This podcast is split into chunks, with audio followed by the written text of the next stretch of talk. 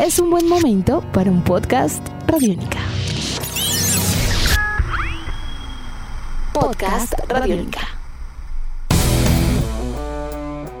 Hola a todos, bienvenidos a una edición más de Tribuna Radiónica, un podcast dedicado al deporte, a la vida, a las historias de vida alrededor del deporte. Estamos también empezando a hacer lo que fue el balance de un gran año en el 2019 para el deporte colombiano, lo que hicieron nuestros deportistas en los Panamericanos, lo que hizo Egan Bernal también en el ciclismo, lo que hizo la selección Colombia femenina también a nivel internacional, son hechos y son gestas notables, gratas revelaciones del deporte colombiano como Anthony Zambrano en el atletismo, en los mundiales, en los Panamericanos, la verdad es que el deporte en el territorio colombiano en el 2019 dio mucho de qué hablar y Radiónica estuvo presente también allí con los protagonistas. Pero también es momento de hablar de gratas revelaciones que dejan una sensación única de que lo que viene va a ser aún mejor. Y para ser más concretos, les estamos hablando de María Camila Osorio, quien concluyó su 2019 en la categoría junior de la WTA. Estamos hablando de tenis, por supuesto, y ya en el 2020 da el salto a la categoría profesional y eso no es poco. Va a estar enfrentando a tenistas de altísimo nivel, va a estar también eh, compitiendo en los grandes torneos. De hecho, estamos también a puertas del Australian Open, del Abierto de Australia, el primer Grand Slam de la temporada en el mes de enero. Y bueno, María Camila seguramente dará de qué hablar en las etapas previas. Pues bien, nuestra invitada en Tribuna Radiónica es nada más y nada menos que María Camila Osorio, campeona del US Open Junior de tenis en septiembre, logrando imponerse en un tremendo partido a Alexandra Yepifanova, dándole al tenis colombiano una de sus más grandes alegrías. Por ejemplo, lo que hizo Cavalli Farah en este 2019 en la categoría de dobles es simplemente maravilloso. Y lo de María Camila también es inmenso. Ganar un Gran Slam Junior no es fácil, es la primera vez que el tenis colombiano lo logra. Y bueno, de esta manera la tenista cucuteña cierra una temporada inolvidable como lo es el 2019. Ella es nuestra invitada en Tribuna Radiónica porque queremos saber con urgencia cómo está asimilando dar ese salto de la categoría junior a la categoría profesional, con qué tipo de rivales se va a enfrentar, en qué tiene que mejorar su técnica, en qué tiene que mejorar su parte física, en qué también tiene que mejorar su capacidad mental para tolerar las victorias, para tolerar las derrotas. De esto y mucho más estamos hablando y vamos a hablar en instantes nada más con María Camila Osorio, nuestra invitada en este 2019 inolvidable para el tenis colombiano, acá en Tribuna Radiónica. Bienvenidos. Bueno, María Camila, ante todo, muchísimas gracias por estar acá con nosotros en Radiónica. Sabemos que este 2019 fue bastante, bastante ajetreado para ti, pero bueno, enhorabuena y seguramente este año sí que te ha cambiado la vida, ¿no? Sí, la verdad que solamente ha sido un año muy positivo para mí muy agradecida con Dios y con toda la gente que me apoya, porque pues gracias a, ellos también he, logrado lo que alcancé. Muy agradecida con Colsan, Transpostón, con Fanate, con mi técnico colombiano y estas empresas que han confiado como que siempre en mí. Bueno, María Camila, ya a punto de dar el salto de la categoría junior de la WTA a la categoría profesional de la WTA. ¿La mente está lista? ¿El cuerpo también? Sí, claro que sí. Estoy preparándome ahora, estoy en la pretemporada acá en mi casa ya pues previo al, al Australia. Estoy muy, la verdad, muy emocionada por jugar mi primer Grand Slam como profesional. Ah, bueno, entonces ya confirmado, lograste los puntos necesarios para estar en el Australian Open el otro año. Sí, sí, eso, entonces ese sería mi primer torneo. Entonces me estoy preparando muy bien para llegar bien físicamente al torneo. Bueno, ¿te imaginabas en enero de 2019, cuando empezabas la temporada de este año, que todo iba a suceder de esta manera? ¿Qué pasaba por la mente de María Camila Osorio hace 11 meses atrás? Bueno, la verdad, no, sé, estaba pensando, creo que obviamente tenía como en mi cabeza eso, pero pues no sé, como que la magnitud que tuvo el ganar el torneo fue, muy grande y pues bacano, digo, porque no, no lo esperaba. Obviamente quería que llegara a ganar un, un slam ser uno, pero pues cuando ya sucedió fue como, como muy bueno. Ganar el US Open Junior en el mes de septiembre y en el remate de la temporada seguramente fue tal vez como un alivio, como quitarse un piano de encima. ¿Era una cuenta que tenías pendiente con tu carrera, contigo misma? Sí, claro que sí. Todas las personas creo que siempre nos proponemos algo durante, bueno, lo que que hagamos.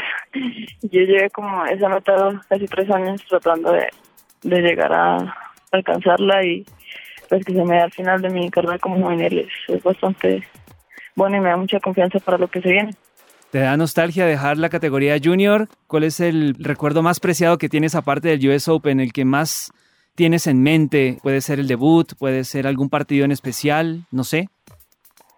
Creo que hay muchos momentos, o sea, no es como que va a extrañar junior, sí, es, fue muy bonito, pero la verdad estoy muy feliz porque ya, ya va por fin pasar a mí a lo que quería desde, muy pequeña, que era ir a pues, jugar profesional, ¿no? Pero recuerdo que me dejé juvenil, creo que cuando fue a los Olímpicos o cuando clasifiqué también al Máster en China. Es que hubo muchos momentos que me marcaron mucho en, mi carrera como juvenil. Entonces, pues les digo los Olímpicos porque jugar por Colombia es muy, muy emocionante, pero creo que es, es uno de ellos. A propósito, cabe la pregunta, ¿hay espacio para Tokio 2020 en agenda?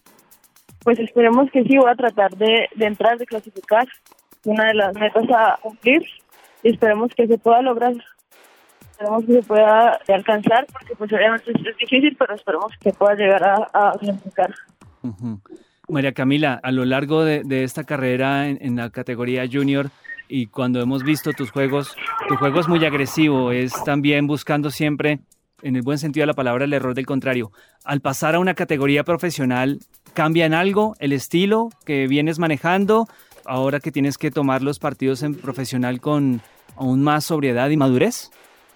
Sí, claro que sí. Ya el, el paso a la transición a profesional es mucho más, más dura, más exigente. Tengo que prepararme, como te digo, muchísimo más. Voy a enfrentarme con mujeres con mucha experiencia, con mucho rodaje, con muchos partidos. Y mi juego tiene que ir, obviamente, pues mucho mejor y tiene que estar lo que te digo, o sea, vuelvo y repito porque creo que eso es fundamental, estar muy bien físicamente para aguantar y mi estilo seguir siendo agresiva, como tú dices, yo en realidad es un juego ser agresivo.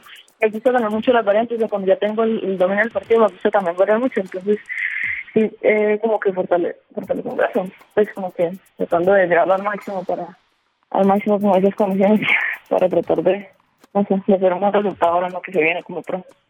Bueno, hablabas de la parte física, María Camila, pero la parte mental, ¿cómo se trabaja cuando ya pasas a enfrentar a tenistas profesionales, pues teniendo también claro y recordándole a todo el mundo también que tú ya eres profesional? ¿Cómo se trabaja la mente ahí?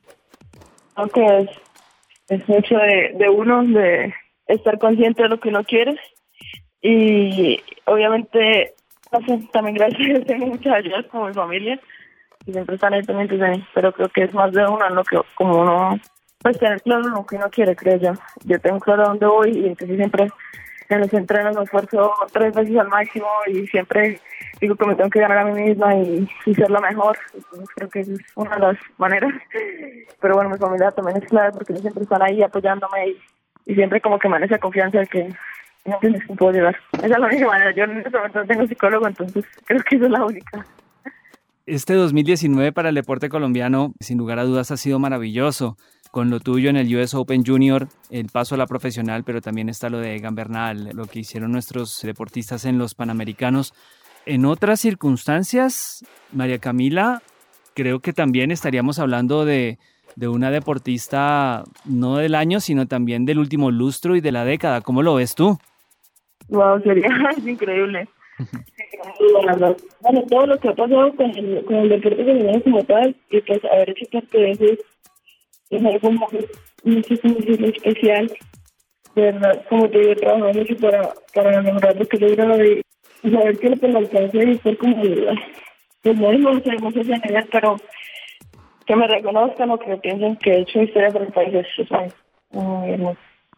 Bueno, ¿cuál es el objetivo en 2020, María Camila?